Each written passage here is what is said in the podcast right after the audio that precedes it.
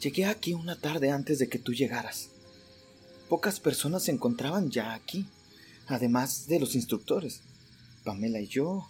No sé si otro estudiante estuvo ese día. Me pidieron que tomara asiento en la recepción y eso hice. Recuerdo haber escuchado a Pamela hablar por teléfono. Está aquí. Sí, ya lo sé. Mañana va a llegar con Naomi. Ya lo sé también.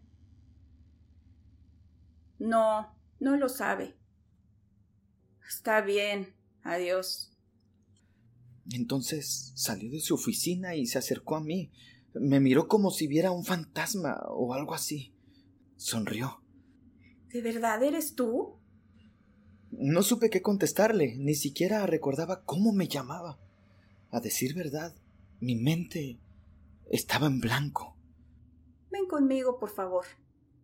La acompañé. Me subí a su coche y manejó por un rato por la carretera hasta llegar a una casa. Puedes descansar aquí. Es mi casa de campo. Dentro encontrarás información tuya para que refresques tu memoria. ¿Qué fue lo que me pasó?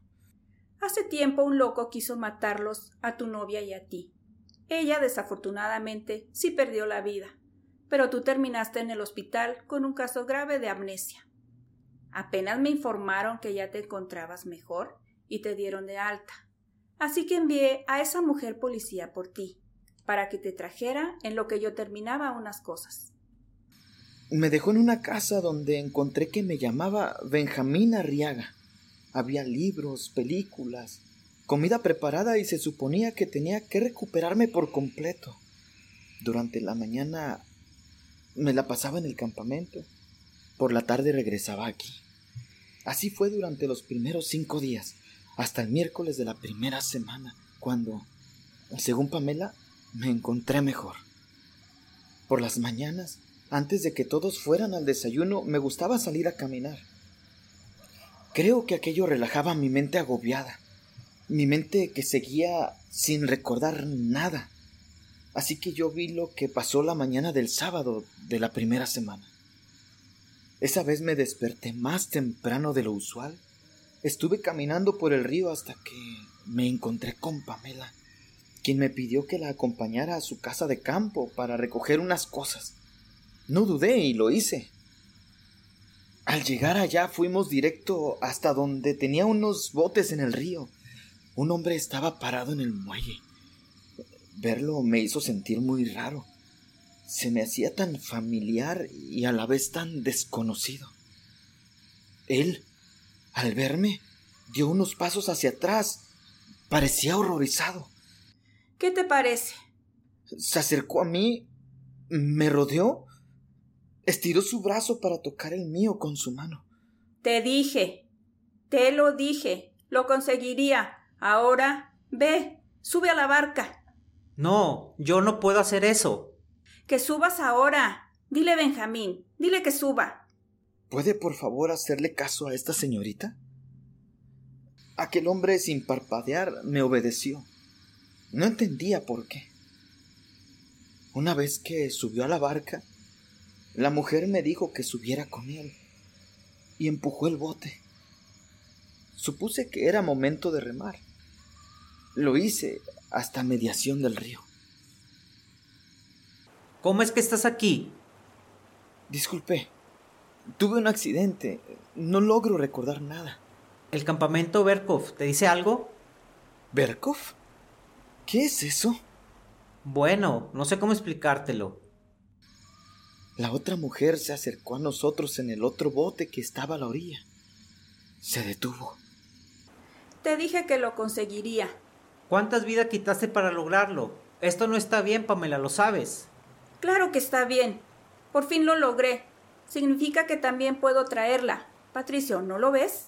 Ella no está. Yo ya lo acepté. Ambos podemos enmendar nuestros errores. ¿No lo ves? Cállate, Pamela. Ya no quiero escucharte, por favor. Vámonos. Me dio la impresión de que aquella respuesta no le gustó a Pamela, porque transformó por completo la expresión en su rostro. Entonces dijo, ¿La recuerdas, Patricio? ¿Recuerdas cómo ella te miraba sin siquiera reconocerte? ¿Recuerdas cómo enfureciste cuando tuvo a su bebé y tú no figurabas parte de su mente? Porque yo sí me acuerdo. Me acuerdo tan claro como si hubiera sido ayer. ¡Cállate! Pamela, cállate. La mujer que tanto habías amado. La que accedió a casarse contigo cuando no tuvo remedio. La madre de tu hija. Cállate, Por Pamela. cierto, Cállate. ¿has visto a la muchacha? Pamela, es la viva cállate, imagen de su madre. El hombre pareció perder el control. Se levantó como si quisiera con eso lograr que Pamela se callara. Pero en cuanto estuvo de pie, ella tomó el remo y lo golpeó. El hombre cayó al agua y se hundió. Sin pensarlo me quité los zapatos y me lancé al agua. Pamela se lanzó después para detenerme. Recuerdo que me dijo, Ese hombre la mató, Benjamín. Ese hombre mató a tu novia. Él merece morir. y yo le creí. Lo dejé hundirse hasta su muerte. Me subí de nuevo a la barca. Remé de regreso a la orilla. Me sentí traumatizado. Algo me decía que eso no estuvo bien. Algo me decía que debía haber rescatado al hombre. En el coche, de regreso, Pamela no paraba de repetir. ¿Lo recuerdas, Benjamín? Por eso estuviste en el hospital. Ese hombre mató a tu novia y te intentó matar a ti. Yo te rescaté. Por eso tuve que hacerlo. Tenía que hacer justicia. ¿Prometes no decirle a nadie? Se lo prometí. Qué ingenuo fui. Más tarde ese día, cuando el cuerpo llegó hasta el campamento, lo reconocí de inmediato. El hombre del bote, el asesino de mi novia. Me quedé callado cuando todos me preguntaban qué había sido de él, quién era. No lo sabía. Lo que sabía era lo que Pamela me contó. Después dijeron que haríamos esa obra de teatro. Los habitantes de la casa deshabitada. El nombre me resultaba muy familiar. Sí, pero no sabía por qué. No entendía nada. Hice la audición. Me dieron el papel. En cuanto tuve el libreto en mi mano, ya lo recordaba. Yo ya me sabía las líneas. ¿Por qué? Entonces llegamos al momento de la fogata. El día en que cantaste la canción. Cuando canté contigo se me vinieron a la mente muchos recuerdos. ¿Cómo cuáles? Yo, siendo un niño, tuve un amigo llamado Patricio. Bueno, era como mi hermano. Vivíamos en la misma casa. Cuando crecimos me presentó a su amiga Dolores y yo me enamoré de ella, lo cual fue un problema porque él también la quería. Recordé el día en que llegamos al campamento los tres. Presentamos esa misma obra. Yo era Raimundo, Patricio era Gregorio y Dolores era Sibila. Nos encantaba ensayarla una y otra vez, por eso me la sabía, ¿comprendes? Ya la había hecho antes. Durante aquellas tardes, Dolores y yo ensayábamos una canción que cantaríamos en nuestra boda, la cual sería después del campamento. Entonces, el último día, después de que se terminó la obra, descubrí el secreto de mi madre. Olivia Berkov, la fundadora del campamento Berkov. Fui a buscarla para decirle que Dolores y yo nos íbamos. Nos surgía regresar a la ciudad para finalizar los planes de la boda. Me detuve cuando escuché que hablaba con alguien más. Propongo un brindis por los buenos años que vendrán. Las personas en el sitio chocaron los vasos de vidrio. Alguien entonces dijo, Mañana finalizaremos con la ofrenda y listo. Salud, fama y fortuna para nosotros. Los padres de la muchacha están de acuerdo. Claro que lo están. Ellos mismos lo propusieron. Su primogénita, pura y virgen, perfecta para nuestro propósito. no entendía nada de aquello. ¿Acaso era una broma? ¿Qué dice tu hijo de esto? Ay, no lo metan en esto. No sabe y no tiene por qué enterarse nunca. De acuerdo, de igual manera hay que ir viendo los preparativos para la ofrenda del próximo año, ¿no creen? Supe que los urdiales están esperando un varón. Habrá que proponérselo. Estoy seguro que aceptará. Le pediré a Pamela que se encargue de eso. Déjamelo a mí.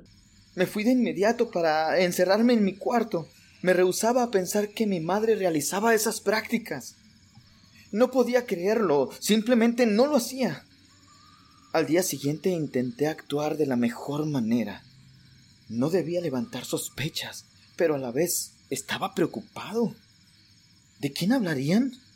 Muchos de los alumnos se retiraron tras concluir la obra. Solo pocos de nosotros estábamos hasta el final. Observaba a todos. Sea quien fuera, tenía que salvarla. Eso hice durante todo el día, buscar a su víctima. Al caer la noche comenzó la fiesta de cierre, donde solo los organizadores, instructores y alumnos selectos podían asistir.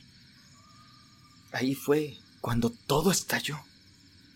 Me sentía tan frustrado de no poder encontrar a su ofrenda, como la llamaron.